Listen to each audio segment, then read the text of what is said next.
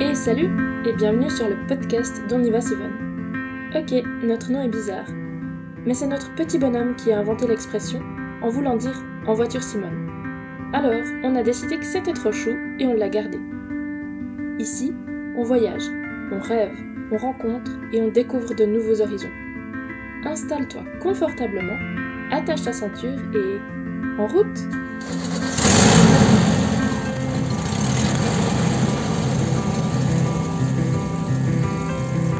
Salut la compagnie Aujourd'hui dans ce deuxième podcast, on te parle de notre premier voyage avec Franklin.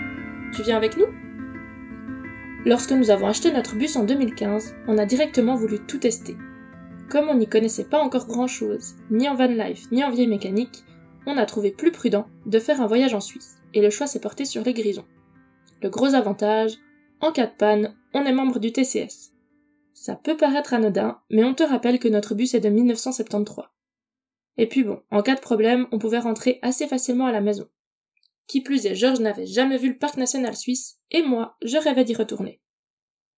Première étape, on a fait une liste. Tu verras qu'on fait toujours des listes, plein de listes. Donc du coup, on a fait une liste des choses à emmener, on a chargé le bus, et on est parti. Ce qu'il faut savoir, c'est qu'on n'était encore que deux à ce moment-là. Notre bonhomme n'était pas encore né. Durant le trajet aller, on prend les petites routes. Comme on ne va pas bien vite, on évite les autoroutes et on profite des paysages. L'avantage avec Franklin, c'est que quand ça monte, on est toujours les premiers.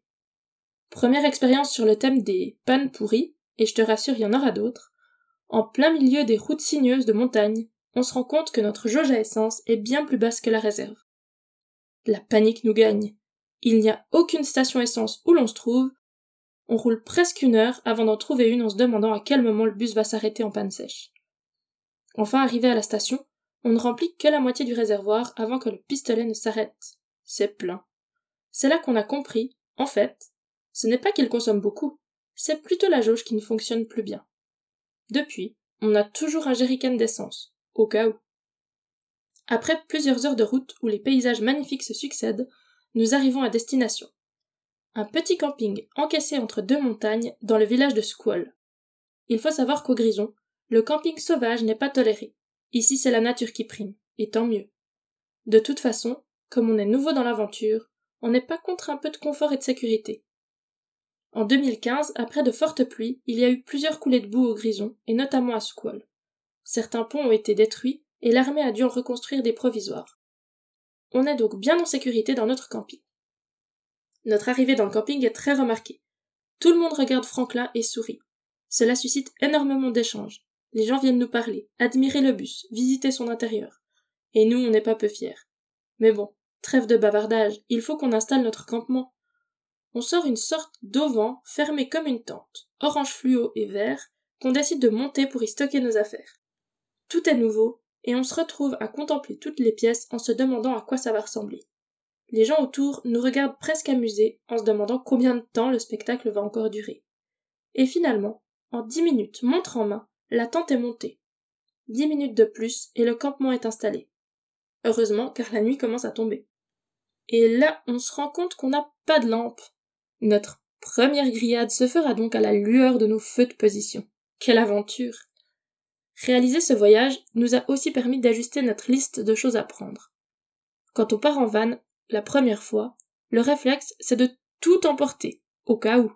Notre Franklin était littéralement rempli d'affaires en tout genre on s'est vite rendu compte que la clé, c'est de prendre beaucoup moins de choses, mais des choses qui ont plusieurs utilités. Plus tu voyages léger, moins tu passes de temps à déplacer, ranger, chercher, ne pas trouver, chercher encore et abandonner en faisant avec autre chose. Au fur et à mesure de nos voyages, on a pu affiner les indispensables et consigner les choses dont on avait vraiment besoin. On vous parlera de cette liste dans un prochain podcast. Et si l'on parle des grisons, autant te dire que si tu aimes la nature, L'observation de la faune et les randonnées, c'est là qu'il faut aller. Nous avons eu la chance de croiser le chemin de marmottes, de chevreuils et même de cerfs. Au-dessus de nous, on a même repéré le vol d'aigles et de gypaètes. Cet endroit est un lieu magnifique, avec des paysages variés, basculant entre montagnes, pâturages et forêts. C'est sûr, nous y retournerons. On se réjouit de te retrouver et on te dit à bientôt pour un nouvel épisode.